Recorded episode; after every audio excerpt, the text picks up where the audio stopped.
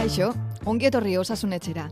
Udan zehar osasunetxea kalera aterako dugu. Bai, ongi entenditu duzue.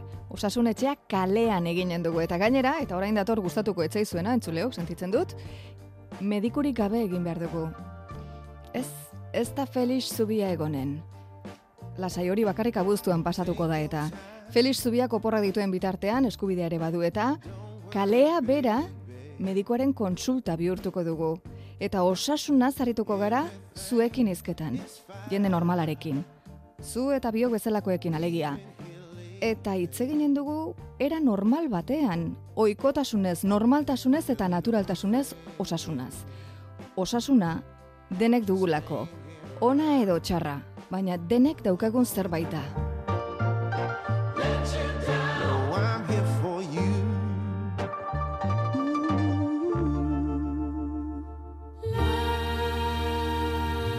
Osasun etxea. Osasunaz, etxetik kanpo. Ongi etorri osasun etxera. Gaur telesail baten filmaketa batera etorri naiz. Miribilara.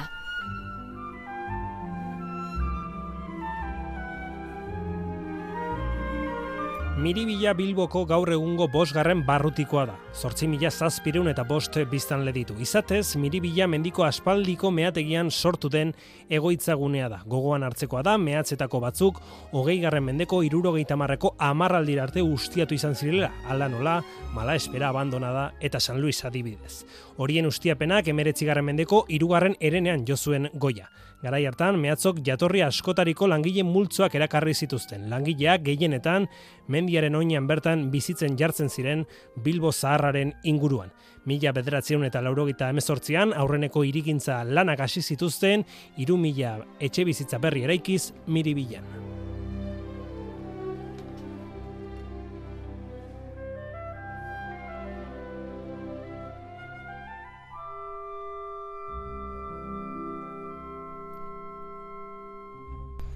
Bertan egin dut itzordua gure gaurko gonbidatuarekin. Osasunez bikain dago, eh? Berrogeita bi urte ditu, baina bere lanbideak osasuna asko zaintzera behartzen duenez, berekin hitz egitera etorri naiz. Ez dut uste, egia esan, beste inork egin izan dionik osasunari buruzko elkarrizketa bat. Filmatzeko auzo handi honetako kaleak itxi dituzte, batzuk bai beti ere. Pertsekuzio bat filmatzen ari dira, kotxe pertsekuzio bat. Ekoiztetxeetako, zuzendaritza taldeko, ekoizpen taldeetako eta segurtasun langileen taldez, talde gaztez, bete dituzte kaleak. Eta miribilako ohikoa den pakea, hautsi eginda telesail honen filmaketarekin. Lanera doazen langileek ezin dute kalea gurutzatu. Kotxea garajetik atera nahi duen auzokoak ezin du kotxea garajetik atera. Baina inorri etzaio inporta.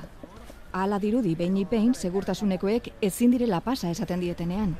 Porque por seguridad pues estamos con vehículos eh, que van bastante rápido y es para que para que veáis por esta calle. Ah, ¿qué estáis grabando la película Sí. esta famosa? Sí. Vale, voy con prudencia, gracias. ¿eh? ¿Qué hay? ¿Alguna carrera? No, es una serie. ¿De qué, eh? Detective Toure. Orduak egin ditut bertan, filmaketa ikusten.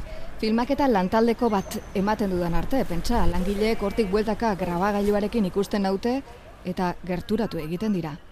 ¿Qué es? ¿Un micrófono? Bai, grabadora bat. Es que parece un sonómetro. Lantaldean hain ongi txertatu naiz, dena grabatzen ari naizela. Gure gonbidatua filmaketan ea ikusten dudan lortzeko zain nago. Eta uste dut, ikusi dudala. Pasanatxeke beste aldea? Pasanatxeke horrera, puedo pasar ahí? Gaizka, itziar naiz. Gaizka zara, ezta? Itziar. Aixo, Zer moduz? ondo zu? Ongi? Ai, Grabatzen nahi naiz, eh, abiso. ah, bai, grabatzen Bai, zade. bai, bai, gero Vale, elkarrizketa vale. grabatuko dugu, bale? Vale. Zer moduz da dena? Ondo, lan asko, gaurko gunean, baina ondo, ondo. Iruetan gelditu gara, ez dakite iruetako izan dugu tarterik edo irutu erdik igual, no? Ez dakit ziur zor dutan, baina bai, gutxora bera, ba, irura galdera edo iruterritan elkartuko, da. Bale? Ondo. Non gelituko, ba, eh? Bai, bai. Non gelituko gara, o non, non datorkizu ongi? Ba, e, hor e, miribilan e, barruan bazkalduko dugu, así que hortxe bertan elkar gaitezke. Bale, etxo. Bale. Ondo. Bai, utziko zaitu lasai, ez? Venga. Venga, gero arte zuri. Gaizka egile hor da gure gaurko gonbidatua. Aktore espezialista da. Aktoreek egin ezin dituzten eszena arriskutsuak egiten ditu. Kanadan eta Bartzelonan, bi leku hauen artean bizi da. Marbelentzat egiten du lan, pentsa. Amaika filmetan agertu da. Il Campaiak, La Línea Invisible, Vitoria 3 de Marzo, Andia, Joko Endema, Loreak, Ocho apellidos vascos, eta beste askotan. Eraikin batetik bere burua botatzen du, borroka egiten du, zalditik erortzen da, amaika pertsekuziotan ibilioi da, urri zoztuetan egoten daki. Bizitza arriskuan jartzen duen aktore hause, aktore handi bezain apala da. Esperientziak erakutsi didan gauza bakarra bai estatuz. Handienak, onenak, direla beti apalenak. Ez du arroputz puntu txikienarik ere agertzen. Ez diot begirik kentzen gaizkari. Soinean darama laranja kolore bizi-biziko sudaderak laguntzen dit egia esan. Gero eta gertuago tikari naiz dena grabatzen. Inork kontrakorik esaten ez didan bitartean horregonen naiz. Filmaketan bertan. Gaizkak zer egiten duen ongi-ongi ikusi nahi dut bertatik. Telesaileko protagonistetako bati emakumezko aktoreari ari zaio oraintxe gomendioak ematen. Kusi zaitut aktorearekin, e, neskarekin, gomendioak ematen zer esaten zenion.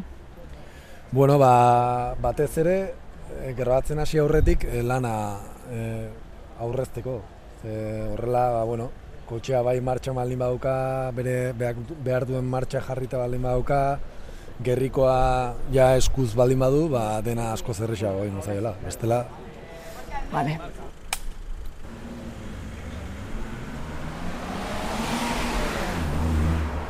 Behin da berriz errepikatzen ari dira pertsekuzio. Ez dizuet esan, detektibe ture telesaila filmatzen ari dira.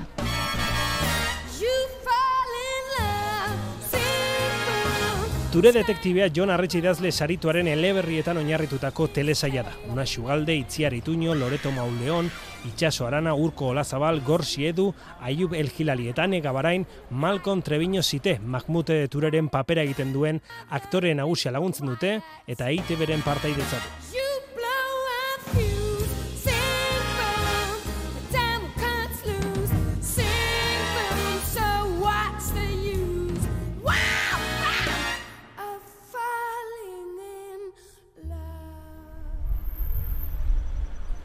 Eguraldi traketsa egokitu zaie filmak eta lanetarako. Eguzkia tarteka, euria, aizea, berriz ere eguzkia, berriz ere euria. Errepikatzen duten aldi oro, urtaro ezberdin batean daudela dirudi eta hori zuzendari laguntzaileari etzaio bat ere gustatzen. Dena presaka egin behar dutelako. Gaizkak berak, berak badaki, ez dagoela denbora asko. Eta berriz ere aize handia altxa da.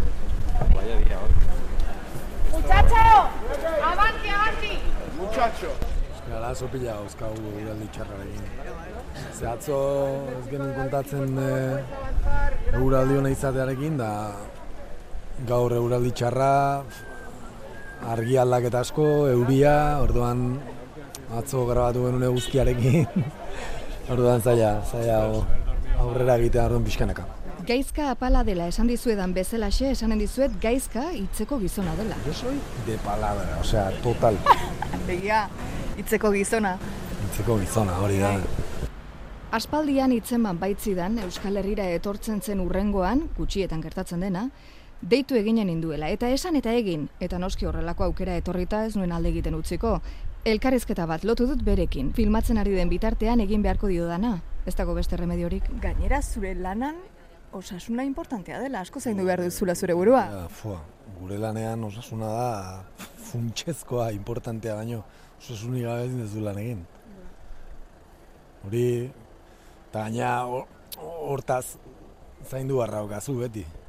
Osea, lesionatuta baldin bazaude, ezin duzu arrisku kontua grabatu, bajan baldin bazaude ezin duzu lanik egin, eta azkenean fisikoki ez baldin bazaude ondo, eta forman, ba, akusatzen duzu, eta hemen akusatzeak e, Osea, or, ordaintzen duzun prezioa da oso garestia. Orduan, zentzu horretan, beti egon behar duzu hori, ba, osasunez, peto-peto. Estela, kale. Normalean zuk, a ber, da, gal- nahiko galdera raroa baino, zuk osasunaz da hitz egiten duzu, osea, zure izketa gai da? Orain grabatu behar dute. E, Txutzi lasai. Motor, motor. Ahora sí, marca. Acción.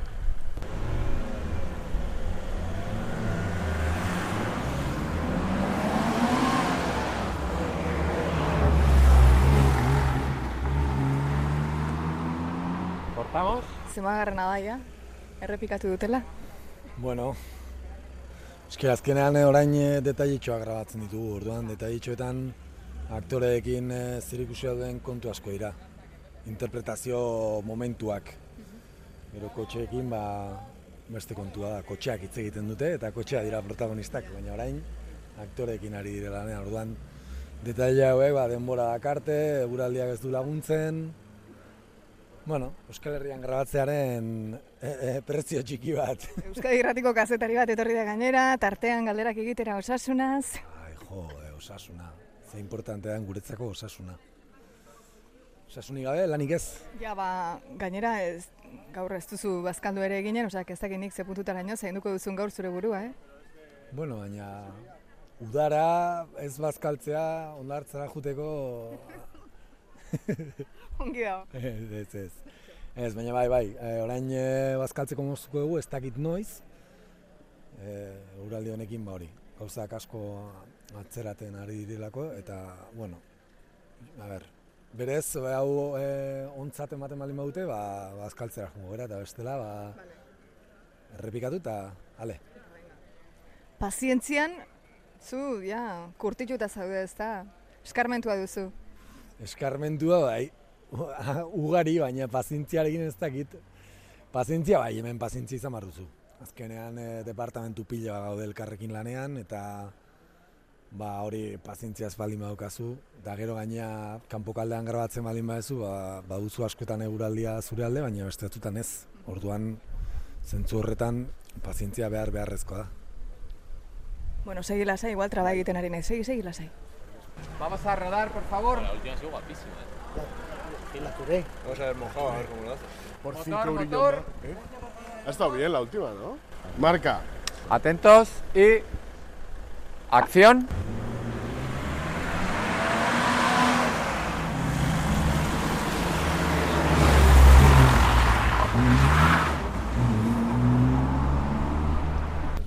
Eta azkenean lortzen dut gaizka egile horrekin eseri eta elkarrizketa egiteko aukera.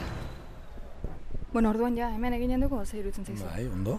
Bukatu duzue, e, gaurkoz ez. Ez, ez, ez, orain arratsaldean eguraldiak errespetatzen baldin badigu, ba, errepideko e, pertsekuzio guztiak eta garbatuko ditugu, segurtasunarekin eta ondo egin dezakegun.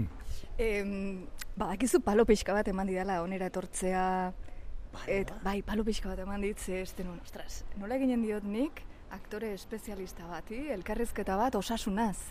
Hombre, osasuna, eske guretzat osasuna da pf, funtsezko, funtsezko zerbait, osea, osasunik gabe ezin dugu lanik egin. Orduan zentzu horretan osasuna da oso oso garrantzitsua guretzat, bai entrenatzeko, bai ba, lana edo lan zailak eh, burutzeko momentuan, ba, forman edo osasunez ondo ez baldin bazaude, ba, kale. Eta guk kale egiten baldin badugu, ez da zerbait eh, berriro errepikatu eta ezer gertatzen ez den zerbait, baizik eta kale egiten baldin badugu, ba, mina hartu, lesio grabeak eduki, orduan osasuna zentzu horretan da oso importantea. Bueno, zer modu zaude osasunaz? Osasunez ondo, baina bueno, urteak betetzen ditut, beraz, e, ba, orain leno baino askoz gehiago zaindu beharra daukat, gure e, bizi iraupena lanean, gure bizi iraupen hori, ba, beste edozein lanekin konparatuta ba, laburragoa da, eta hori ere ba, hori presente daukazu, orduan nik espezialista bezala gero ez da lan gutxiago burutzen ditut, eta koordinadore bezala gero ez da lan gehiago egiten ditut. Zenbat urte dituzu? Orain berroita bi. Bueno, Bai, zarra. bai, bai, ja, pff, egia esan bida, orain osasunez izketan ari gara, ba hori, e, bizkarrean e, protusioak dauzkat, eta zaindu barreko kontuak. Orduan, ja espezialista bezala oso demora gutxi gilitzen zait. Noiztik zabiltza honetan, zenbat urte dara matzazu honetan? Puf, ba, ni hasi nintzen e, amazazpi urterekin. Bai, aktore bezala formatzen hasi nintzen, eta gero espezialista bezala pasan nituen proba batzuk egin nituen, Universal Estudiorako hartu ninduten, eta horrez geroztik, ba, bueno, ja, zerbitzuak eh, profesionalizatu dituen, e, representantearekin, hor representantea edukita, ba, bueno, ja, lanak bai e, Euskal Herri mailan, bai Espaini mailan eta es- estatutik kanpo egiten dituzu. Orduan, bueno, hori, pixkanaka pixkanaka izena egin eta lanean e, ibili alde batetik bestera. Bueno, lehenu aipatu didazu, bueno, ja urteekin abaritzen duzula, ba, zaindu behar duzula zure burua, arazo batzuk dituzu bizkarrean, nola zaintzen ari zara, nola zaintzen duzu zure burua orain?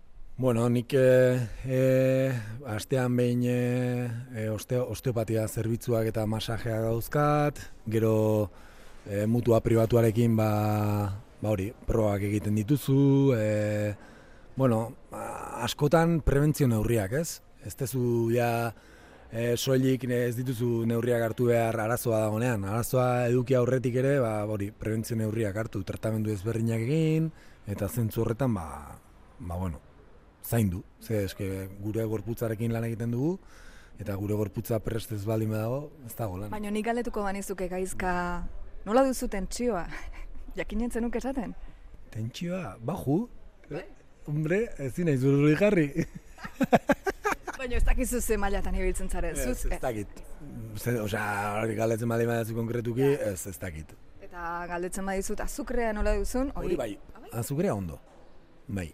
Nola kontro, azukrea- zergatik kontrolatzen duzu, zergatik duzu baina argi, azukrea bai. Ba, jo, medikuak esan zialako. Azukrea ondo daukazu, bale. Ondo, ondo. Eta pixua? Pixua, Zema pixatzen duzu? Zema neurtzen duzu eta zema pixatzen duzu zu? Zezu mutila handia zara. bai, baina nire pixua eh, lanaren arabera asko aldatzen da. Ba, igual eh, norbait eh, aktore bat konkretuki idolatu behar balin badaukat, ba, igual askotan pixua galtzea komeni zait, edo pixua irabaztea komeni zait. Orduan, zentzu horretan beti biltzen naiz gora bera pixuarekin, eta bai zein entrenamendu mota eramaten duan, eh, eramaten duanen arabera ere bai. Ez dauka zer ikusia gimnasioan gogor entrenatzearekin, edo koreografi mordo bat prestatzearekin. Osea, fisikoki oso lan ezberdina dira. Adibidez, detektibeturerako kontrolatzen ari zara asko pixua edo zenbatean zaude? Ez, orain laro bost kilotan. Azkenean, Eta zema neurtzen duzu? gustora gelitu zea, nire pixua jakin da, eh?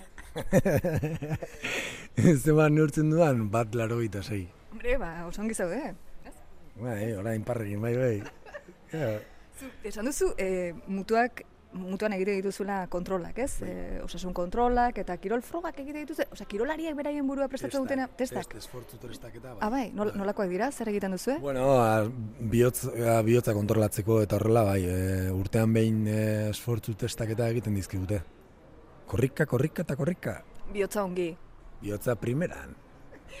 Daukat sentsazioa zure ama naizela momentu honetan. Bihotza ongi gaizka. Bai, bai. Kirol asko egin behar duzu? Kirol asko egin behar dituzu. Ez kirol asko egin. Kirol mota asko. Hori bai. Bai, ze guretzat azkenean oso garrantzitsua da kirol ezberdinetan e, e, ondo ibiltzea. Ze, bueno, ba, adibidez pelikula hontan orain, zu hemen e, presentetza dela, ba, ikusten duzu e, kondukzio kontuak eta pertsekuzioak eta daudela, orduan kotxekin ondo ibiltzea, ba, importantea baina beste batzutan burrukan ibiltzea importantea da, korrikan ibiltzea importantea da, orduan, claro, zentzu horretan behar dituzu, ba, kirol ezberdinetan e, dominio on bat edukitzea.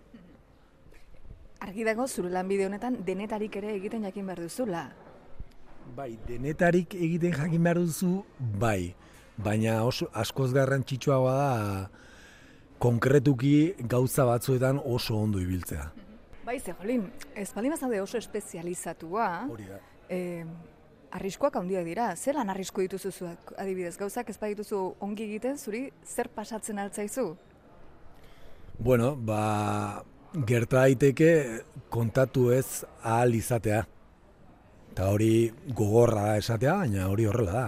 E, lankideak e, galdu ditugu bidean, eta hori errealitate bada.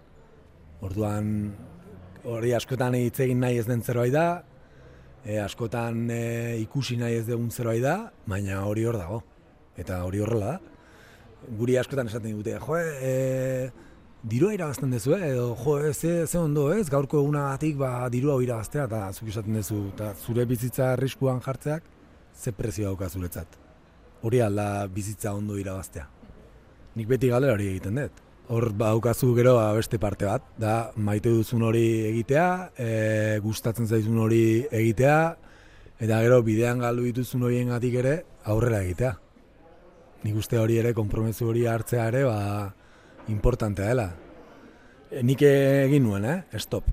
E, bai, bai, Madrilen lankide bat galdu genunean, e, nik gazten nintzen, e, lankide hau ere, eta ni urte bete lan egin gabe egon nintzen. E, enegon prest. Osea, zentzu horretan niretzat oso gorra izan zen, eta, bueno, ba, urtebeteko e, paroia egin nuen, eta gero e, ba, indarrekin eta berriz gogoz e, ikusi nintzenean, ba, hasi nintzen berriro lanean. Egia da, normalean, seguraskire horrelako elkarrizketan, orain egiten ari izan bezala, galdetzen dizutela, ba, osasun fisikoa, ez, lesioak, austurak, baina, baro, osasun mentala dago, orain aipatu duzun hortan, hori ere zaindu behar da. hori beste kontu tabua da, bai, osasuna da ere dudik gabe. Guretzat, osea, nik uste azkenean nik espezialistak formatzen ditu danean edo espezialista berriak etortzen direnean edo jende gaztetxoa hasten denean nik beti esaten diet berdina. Esaten diet normalizatu beharra dagoela e, lesioa. Baina hori ez da esan behar konformatu behartzeanik edo, edo normala denik. Baina gure laneko parte bada. Ze lesio duzu gogoan? Ze, ze austura, ze lesio potente izan duzu zure ibilbide luze honetan, ze izan izan duzu seguro baten bat edo. Bueno, usturak ez, ez ditut izan, baina e, hipotermia bat eman zian, behin erreka batean grabatzen, eta niretzat oso gogorra izan zen. Ze mugitu nahi nuen, e, ezin nuen mugitu, e, digestio mozketa izugarria izan nuen e, batera, orduan e, tentsioa pila galdu nuen, e, ia konozimendua galduan eukan, e, nintzen rekuperatzen, osea, ezin genuen gratzen jarraitu, osea, ahulduta sentitu nintzen inoiz baino eia, oso oso ahulduta, osea, niretzat oso gorra izan zen. Osea, denbora luzean egon nintzen horrela. Igual, e, ordu bete bi orduz e, gaizki, ambulantzia barruan, e, nion buelta ematen, buf, osea, oso oroitzapen txarra dukat momentu horretaz. Ha, ba, bueno, Pirinoetan grabatu genuen erreka batean. Zema graduta zegoen? E, buf, ba, elur pila zegoen, osea, ba, oso gorra. Bai, e, ez da egitrain naiz oroitzen de, konkretuki, baina osea, desielo, ez? Esaten dena hori elurretan e, elur guztia errekara iritsi eta ura bihurtzen denean, ba, pentsa. Ba, hori, temperatura horretan, orduan, mono. Bale, Nahiko ez dugu gehiago hitz eginen. Loaz ez da asko hitz egiten igual, zuk lo ongi egiten duzu, zen loa bai dela osasuna. ez nik lo txarra aukat, batez ere grabaketa egunetan. Azkenean, bueno, leno galdera hon bat egin duzu eta eta egia da, e, guk buruz fuerte hili behar ze azkenean e, e, kontratatzen dizute, ba hori, e, zaila den guzti hori e, errez egiteko, e, zaila den guzti hori ahalik eta ondoen eta lehenengoan egiteko, orduan, garo, tentsio hori e, hotelera eramaten duzu, tentsio hori e, lehen, lehenagoko den gauera eramaten duzu, eta, eta bueno, zentzu horretan, ba, buruz, oso aktibo baldin bazade, ba, lonsako naztaukazu. Zuk ez dakit, esan duzu amazazpi urtekin hasi zinela honetan, nik pentsatzen dut, hau planteatzen duzunean etxean, esaten dizu, esanen dizutela, bueno, ez dakit, antzerti mundua da, ez? Mundu farandula mundua da, bai. kontu zibili, ez? Bai. Gainera arriskutsua, ez nahi zut, daukat dena. Dena bai, arriskutsua delako eta dena ordutegirik gabeko lanbide badelako, bai. batzutan prekarioa delako. Bai, etxean e, momentu txarrak pasatu izan ditugu. Nik uste gurasoak eh, kontentu egongo zirela e, umaten e, nire lanak eta ikustera manituenean, eta buu, Jesu Kriston drama. Behin egin nuen, da ez gehiago. Aita eta ama, boa, super gaizki, aman egarrez, boa, drama, drama. Zer ikusi zuten? Bueno, salto batzuk egiten. Salto batzuk nondik. Eh, edifizio batetik bera. Bai, bueno, baina ez dakit, nik, eh, nik uste ama ba, eta aita pozik egon zirela, eta bueno, ba, bai, eh, drama, drama. Jesu Kriston drama izan duzen. Asko galdetzen dizute etxean, zer modu zauden osasunaz? Asko galdetzen dute? Bai, bai, galdetzen dute, noski. Eta eh, nik ere, ir, i, osea, modu ireki batean ere hitz egin dut, osea, denbora gutxi geritzen zaidala, eta, bueno, azkenean hori, ba, osasunak e, e, permititzen duen bitartean, ba, burutuko dugu, eta ja, seguru ez bali mazaude, ba, orduan e, usteko momentua iritsi dela, e, e, ulertuko dut, e, orduan koordinore bezala baramatzat urte pila bat lanean, eta hori geroz eta gehiago e, egin beharko dut. Aholkulari lanak betetzen dituzu Bai. aktoreekin. Esaten diezu adibidez, ukabil ba, ukabilkada bat nola jaso behar duen. Hori da. Hori da. Matraila utzi gabe, besteari. Materiala utzi gabe gertatu dela. Hombre, askotan gertatzen da, aktoreak interpretatzen badakite, baina akzioan interpretatzea oso ezberdina. Eta zentzu horretan formazio asko falta da. Uste dut entzun dizudala esaten, zailena dela hiltzea. Hiltzen jakitea. Bai, bai, bai, hori zaila. Bai, ze arnasa moztu, ar, moztu behar duzu, begiak ezin dira mugitu. Eta ez da izanen gauze bera, em, auto batek harrapatuta hiltzea edo bihotzekoak jote hiltzea. Hori da, hori da, hiltzeko modu ezberdin pila daude. Eta zu non ikasi duzu hori dena?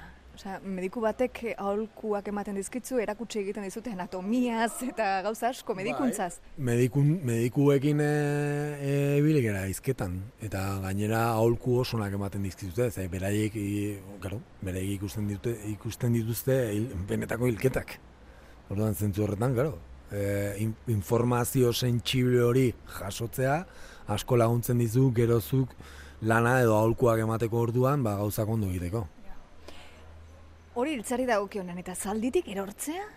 Hori bai da gogorra, oso gogorra. Zaletik erortzea da oso gogorra.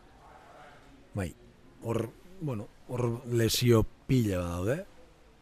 Lesio gogorrak, zailak.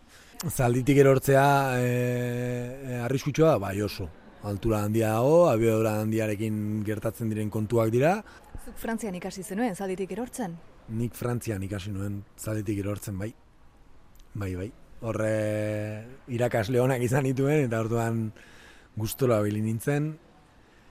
Familian izan nituen arazo batzuk zalditik erortzen, orduan zaldian ibiltzeaz eta denbora luzean egon nintzen e, ibili gabe, montatu gabe. Baina, bueno, hori ere alde batera utzi eta eta orain zaldiekin eta ba, gustora nabil. Ohartzen nahi naiz elkarrizketa honetan, zure bilbide guztian zehar traba asko pasatu dituzula eta eta beti aurrera egiten duzula. Oso gizon gogorra zara. Bueno, gogorra baino nik esan nuke sufritua, baina bai, e, hori baldin bada hitza, ba bai. Bueno, e, txikitan e, lenguzu bat galdu nuen zaldian eta ba, gero e, Universal Studiotarako kastina gainditu ostean lehen nik eskaini zidaten lana zaldi baten ibiltzea izan duzen.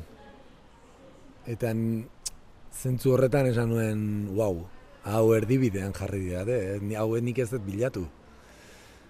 Oso gogorra izan zen, osea, beldur pila neukan, e, hasiera batean enegoen prest, baina bueno, e, zaldien arduradunarekin hitz egin nuen, e, esplikatu nion e, nire bizi esperientzia, eta pila bat lagundu zian. E, berarekin juten nintzen zaldi jana ematea, zaldiak ezagutzen hasi nintzen, zaldiak ezagutu zidaten, orduan erlazio pertsonal hori, lotura hori zaldiekin ba, e, e, egiten duzu, lortzen duzu, eta pixkenaka ba, hori, zaldian ibiltzen hasi nintzen, eta beldur guztiek ba, gainditzen. Zenbat aldiz esan dizute gaizka, gaizka em, Jo, zure prestakuntzarekin, hain kirolaria izan da, hain tipo, ausarta, zergatik etzinen suhiltzaile sartu, zergatik antzerti mundua. Zuhiltzaile Edo izatea. ertzain, edo ez dakit bat. Zuhiltzaile izateaz, ba, hori askotan, askotan pentsatu nuen txikitan, baina ez, ez. Aitak esaten duen bezala, eh, haciendo el indio vestido de, de vaquero. Ba, hori, hori, hortan ondo edo behintzat eh, nahiko ondo ibiltzen naiz, eta hori da nire, nire lanbidea. Hortan e, urte pila dara matzat, gustora nago, geroz eta lan gehiago egiten dut Euskal Herrian, hori ere niretzat oso, oso interesgarria eta gustokoa da, hemen etxean lan egitea. Eta, bueno, intentzio horrekin. Ah, Ia, nik uste e, orain e, Euskal Herria etortzeko momentu oso egokia dela, eta nik uste hori aprobetxatuko betela. Orduan, e, igual datorren urteetan ba, hemen instalatu eta hemendik kanpora jun, baina hemen bizitzen egon. Baina pasatzen den, ez? Eta gertuago egon da, igual maizako egonen gara zurekin Euskadi irratian, eta elkarrezketak gehiago eginen dizkitzugu, igual kolaborazioren bat, ez dakit gaizka. Bueno, ba, bai, nire adina berroi aliz eh, esan beharrez baldin badet, ba, lagunduko dizut. Ze bazkalduko duzu orain, edo zer? Bazkaldu, eta etorri gurekin bazkaltzea. Ez ez, hombre, ni banoa, zula sai. Ba bai, e, orain bazkaldu eta gero berriro lanera. Basegi lasai, eskerrik asko, gaizka, gaur osasun etxea gure saio honetan toki egiteagatik. Etzen erreza, etzen elkarrezketa erreza seguraskire, baino, bueno, hitz egin dugu osasunaz eta zure lanaz. Hitz egin dugu osasunaz eta lanaz, eta elkar e, ikusi gera, behingoz, así que ondo gustora, e, eskertzen dizut e, gertutasun hau eta eta hori, pazientzia eukitza. Ke ba, zuri dena, eskerrik asko gaizka egile hor, eman bustekoa. Suerte, bale? Ondo. Venga, segi ongi. Aiba, Aiba. Zeinen, zeinen urteak dira? Ze polita, ez dakit. Zu hartzen zara gu hemen elkarrizketan. Bale, venga, guazen gazen. Itziar, zuzeneko kontuak, zorionak, zorionak! Eta horrela bukatu dugu elkarrizketa, filmaketako lantaldeko taldekide bati zorionak kantatuz. Gaizka egile hor, aktore espezialistarekin osasun etxerako egin dugun elkarrizketa. Osasunaz edozinekin edonon hitz egin daitekeela argi utzi digun elkarrizketatua. Osasuna, guztiok dugun gauza bat delako. Lengo lepotika, lengo lepotika, lengo lepotikan burua. Lengo lepotika, lengo lepotika, lengo lepotikan burua. Lengo lepotika, lengo lepotika, lengo lepotikan burua. Lengo lepotika, lengo lepotika, lengo lepotikan burua. Lengo lepotika, lengo lepotika, lengo lepotikan burua. Lengo lepotika, lengo lepotika, lengo lepotikan burua. Lengo